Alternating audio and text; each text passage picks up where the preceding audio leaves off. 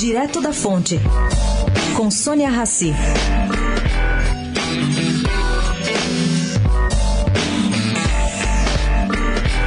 Tem mais gente apostando no carnaval carioca, apesar de toda a violência na cidade. Bom, Ronaldo Fenômeno entra no business desse carnaval. Acaba de arrematar um camarote gigante para duas mil pessoas na Avenida Marquês de Sapucaí, no mesmo ponto dos jurados. O ex-jogador já começou a contratar celebridades amigas do mundo inteiro, que não são poucas cá entre nós, né?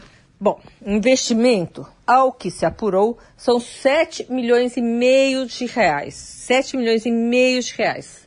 Agora, não se sabe o preço do ingresso. Mas mesmo assim, é uma boa notícia. Carnaval no Rio promete. Sônia Raci, direto da fonte, para a Rádio Eldorado.